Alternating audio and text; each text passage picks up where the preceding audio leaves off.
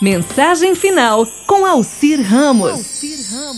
Um excelente nadador tinha o costume de correr até a água e de molhar somente o dedão do pé antes de qualquer mergulho. Alguém com aquele comportamento ficou intrigado e lhe perguntou qual a razão daquele hábito. O nadador deu um sorriso e respondeu: Há alguns anos eu era um professor de natação e eu ensinava o pessoal a nadar e a saltar do trampolim. Certa noite eu não conseguia dormir e fui até a piscina para nadar um pouco. Não acendia a luz, pois a lua brilhava intensamente através do teto de vidro do clube.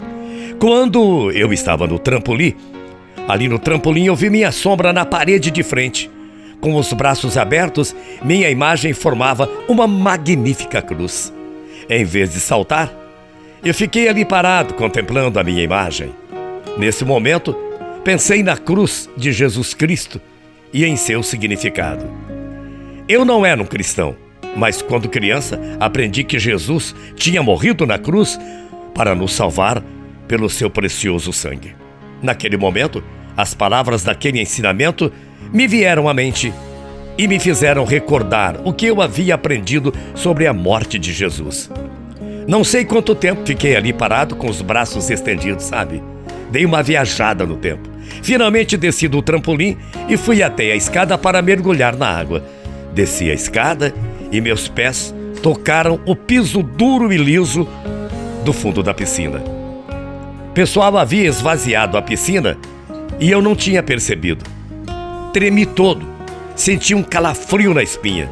Se eu tivesse saltado, seria meu último salto, sem dúvida alguma. Naquela noite, a imagem da cruz da parede salvou a minha vida.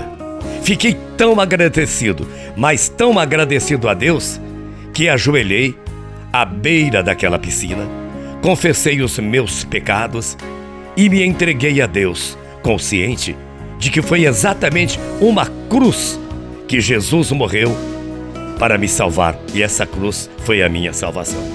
Naquela noite, fui salvo duas vezes. Uma para nunca mais me esquecer. Sempre que vou até a piscina, molho o dedão do pé antes. E Deus tem um plano na vida de cada um de nós. E não adianta querermos apressar ou retardar as coisas, pois tudo acontecerá no seu devido tempo. E esse tempo é o tempo dele e não o nosso. Fiquem com Deus. Bom dia. Até amanhã. Morrendo de saudades. Tchau, feia.